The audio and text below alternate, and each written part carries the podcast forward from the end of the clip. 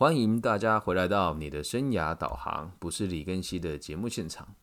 那我们今天要进行的呢，啊，是我们这个敲碗已久的系列，叫做送给你的系列。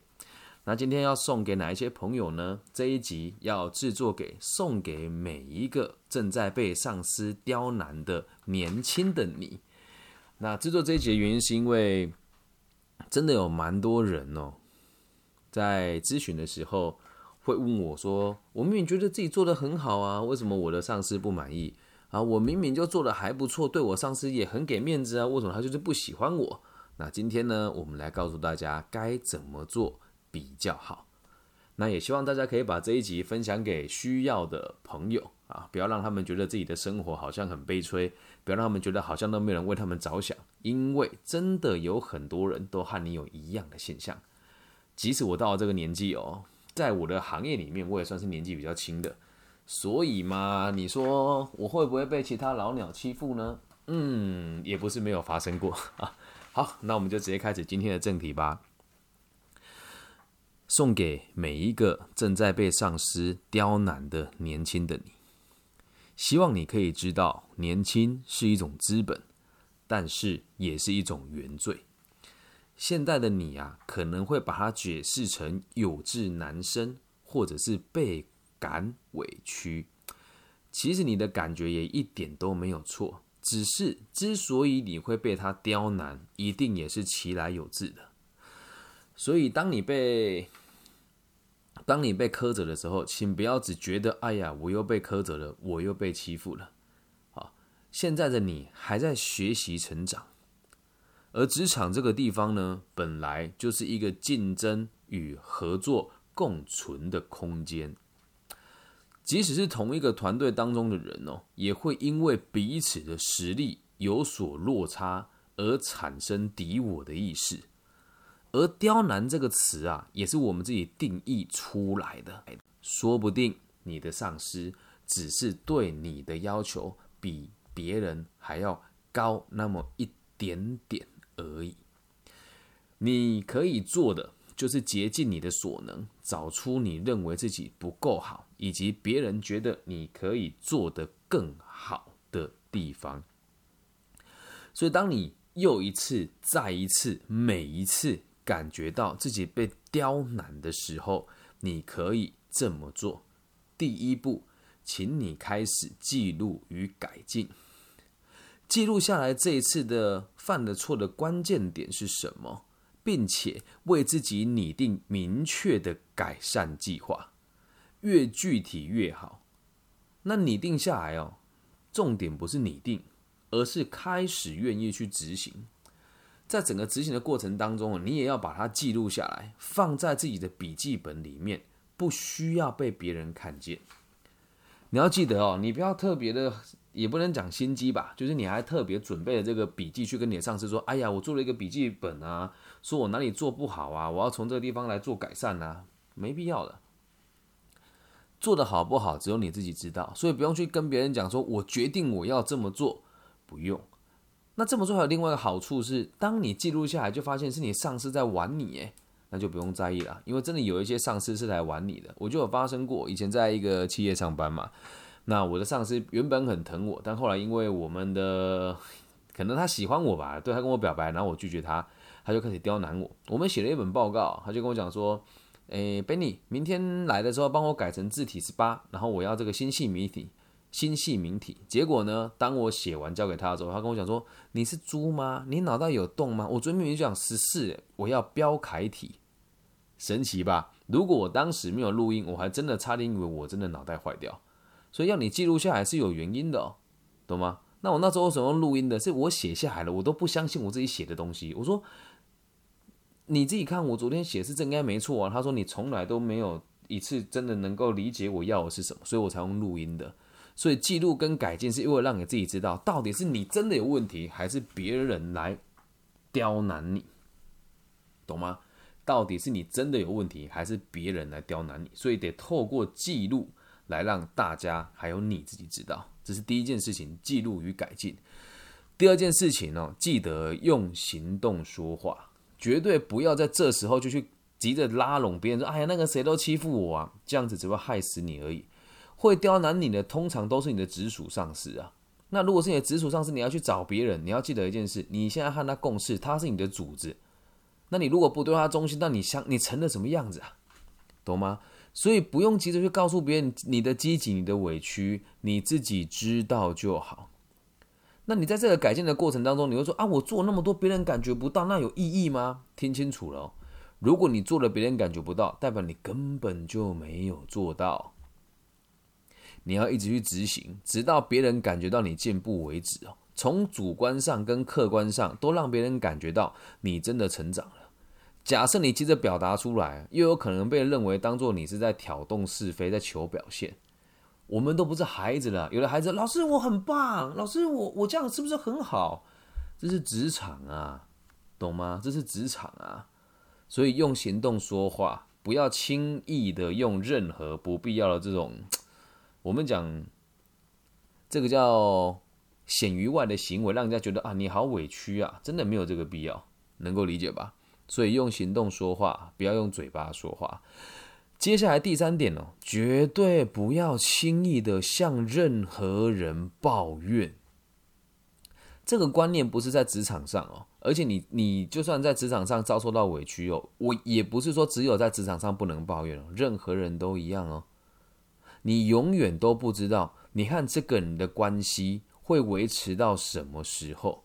你更不会理解别人转述问题的时候，还会产生哪一些不必要的化学变化，能够理解吗？所以绝对不要轻易的去找别人抱怨，除非这个人可以给予你非常真实、非常有力的协助，否则你去找他抱怨呢，往往都是会越传越夸张了。这样能够理解吗？所以绝对不要轻易的。找任何一个不重要的人抱怨。那如果这老师我快憋坏了啊！你如果你真的快憋坏了的话，欢迎大家私讯我好吗？把你的委屈告诉我，我会告诉你该怎么解决。一来我不是爱嚼舌根的人，再来二来哦，我的工作本来就是协助大家理清你的需求啊。然后大家不用担心，找我讨论事情我是不收费的，好吗？再三的提醒大家。所以重点是要对大家有帮助了，就记得不要轻易的向任何人抱怨，因为你真的不会理解这个人的面有多广。我自己在现在的生意场上，有时候也会听到别人跟我讲说：“诶，那个某某人说你怎么样？”为什么我会知道？因为我的交友圈很复杂，诶，不能说很复杂，就是很广泛嘛。那你要知道，你的上司的人面肯定比你广，你可能在吃饭的时候，在在跟你的同同梯抱怨。被餐厅的阿姨听到了，餐厅的阿姨跟你的上司是好朋友，完蛋，懂吗？所以绝对不要轻易的向别人抱怨，然后尤其是在厕所跟别人抱怨，厕所一个隔间隔着一个隔间哦，你会传出什么话出去都没有人知道，理解吧？那你真的想要找人家聊一聊的时候，请找专业的人。还有，我不知道挑拨离间哦，也不要轻易的相信公司里面的 HR 了。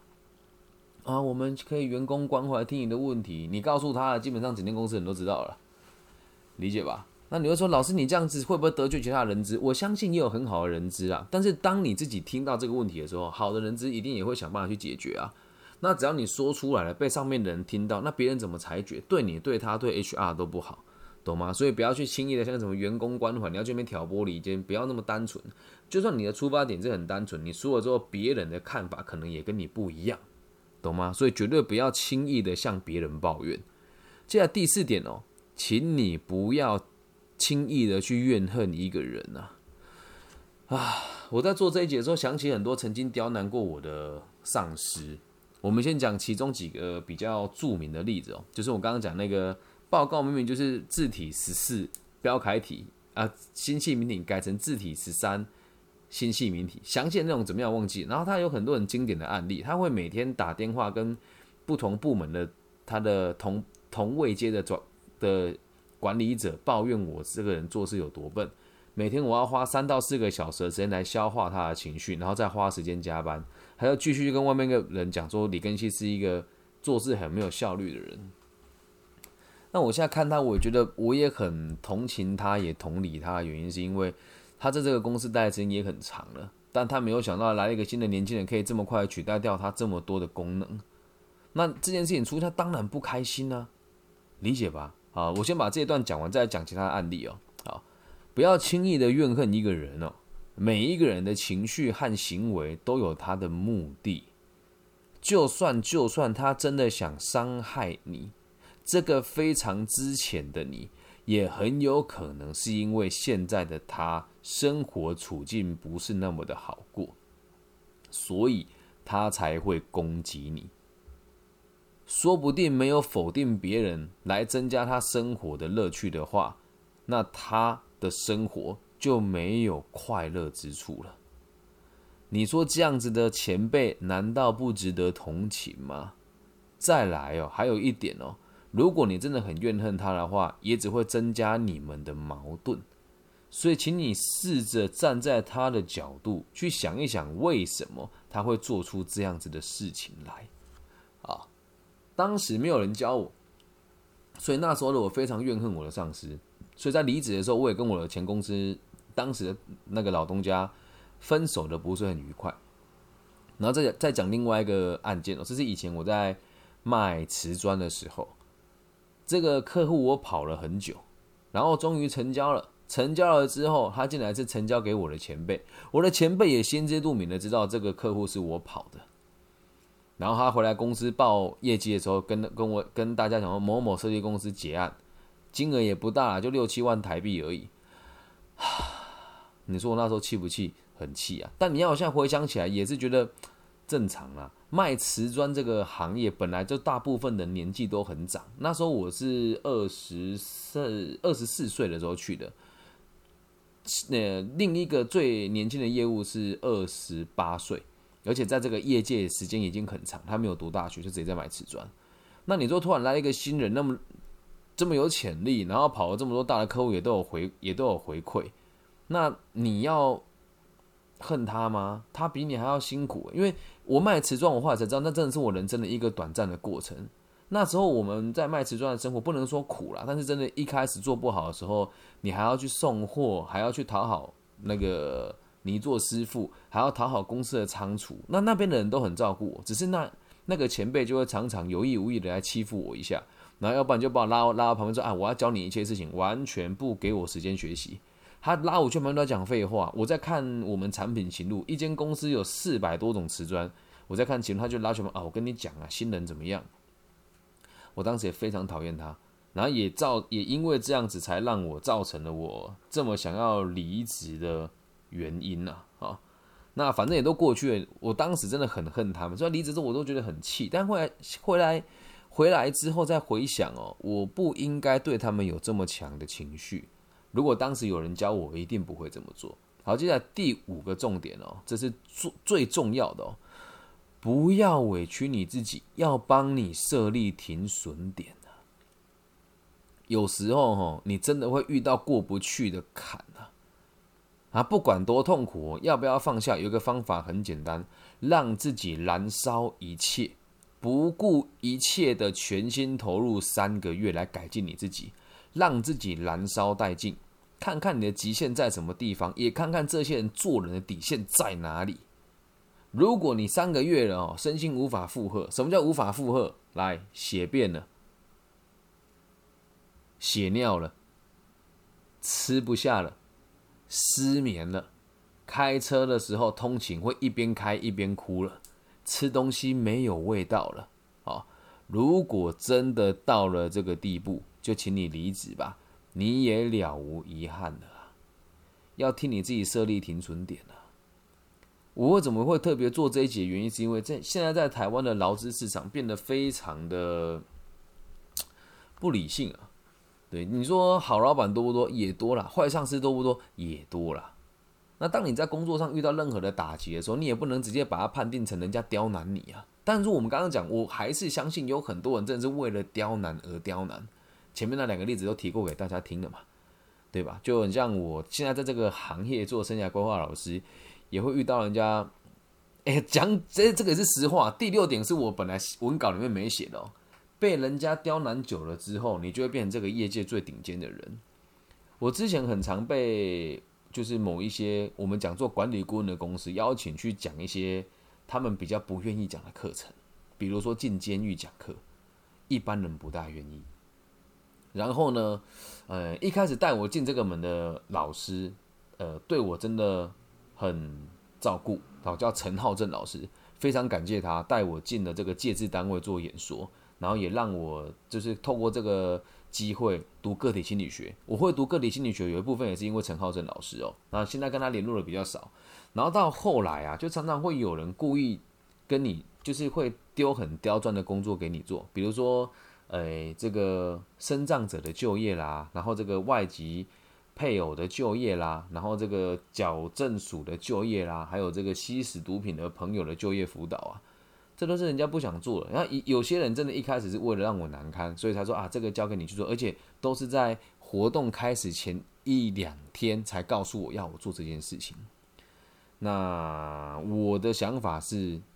到现在的我不会认为这是别人对我的刁难，有的人就会在，就是说，哎，我明天就要授课，然后，哎，后天就要授课，然后这个三天前来告诉你，两天内要你的课纲。但是跟大家讲一个让我很骄傲的事实哦，现在我已经被大家磨练到，基本上你要我演讲，我可以不用做准备，你马上主题给我说你要讲什么，我就可以开始讲了。其实，在做这个节目以前呢，我从来都不打草稿。那现在会打草稿，原因是因为我希望自己的节目能够更有条理的被大家看见，能够更具商业化的价值，能够被更多人支持，甚至是有更多人愿意捐钱给我，让我继续持续这个频道。那你说这整个过程当中算不算刁难呢？我现在想起来，我都不觉得那个叫刁难，我都很感谢大家给我的磨练啊，非常感谢，由衷的感恩。就像我直接讲，在 s o u n d o u 跟这个 First Story 的平台跟他们。之前请他们，哎，就是节目托管有一些问题嘛，还有这个曝光度的问题嘛，还有看到他们会帮很多人推播节目嘛。那以我现在在台湾心理类型排名常态性在前十，然后在整个心理类型也常态性在前一百名，哎，在这个健康类型的节目也在常态性前一百名，可是就看不到他们推播我的节目。那我会解释成他们刁难我吗？不会，我只会解释成我和他的目的不一样而已啊。所以，因为对方比你高，你就认为你被刁难了。你怎么不觉得你也在刁难人家呢？对吧？你又说啊，老师，你现在已经飘了嘛？当主管才讲这种话，没有啊？我在很多行业里面还是很菜。以台湾的生涯规划圈里面，我还是年纪最小的，还是年纪最小的。我们讲有在这么多不同的单位授课，还有在做这个海外的平台的节目，到这个粉丝有五千多人的这个粉丝专业。我是年纪最小的，对，那也是跟大家分享共勉之哦，就是不要认为年轻就一定得被欺负。那当你被欺负的时候，用上述的这五个方法来理解你自己是否可以继续在这个行业待下去哦。好，帮大家统整一下，第一步是记录与改进，要先知道自己做了什么做的不好，然后什么地方真的改变了。然后不需要被别人看见，自己知道就好。第二件事情是用行动说话，不要急着告诉别人说啊，我开始改了啊，不需要，慢慢做，做到有人发现为止。要从主观上、客观上都让别人感觉到你的蜕变。第三件事情，不要轻易的向任何人抱怨，你永远都不知道你抱怨的这个人哪一天会不会变成你的上司，会变成你的敌人。第四件事情，请你不要轻易的怨恨一个人。每一个人的行为都有他的目的，即使他想要伤害你，伤害这个弱小的你，也其实很有可能他过得不好而已。如果他过得不好，那还不值得同情吗？所以不需要恨他。一旦你恨他了，做事就不是把事情做好了，而是为了报复他。第五件事情最重要的，请你设立停损点，付出一切，燃烧自己，到最后呢发现，哇，完蛋，我真的做不来，已经开始脱发了啊。开始血便了，吃不下了啊！开始难过了，开车会开始掉眼泪，回家看到爸妈会不自觉的想哭啊！这时候就请你离职。在第六件事情，就我们刚刚讲的，合理的要求是训练，不合理的要求是磨练，不要把刁难当成刁难。最后要跟大家分享一个小秘密，每个人都会经历这个阶段，我也不例外。但是现在的我很感谢当时的每一个刁难我的他。我能够理解每个阶段的每一个人的难处跟痛苦，希望我们都可以成为更好的人，包含在听节目的你，包含在凌虐你的前辈，包含过去欺负过我的这些前辈老师，也希望我们大家都可以一起定下目标，可以让你跟刁难你的人都过得更开心。以上就是这一集全部的内容，送给每一位正在被上司刁难的年轻的你，也希望大家可以把这一集分享给你的部属啊，甚至是你周遭正在被刁难的朋友们。大陆区的朋友可以透过这个网易云的频道在下面留言，然后可以跟我讲你想要听我说什么东西，以及给我一些回馈。那如果你比较害羞的话呢，也欢迎大家帮我加入我的微信号，我的微信号是 B 五幺五二零零幺。其他地区的朋友呢，不管在哪个平台收听到，也希望大家可以帮我按赞、分享、加订阅。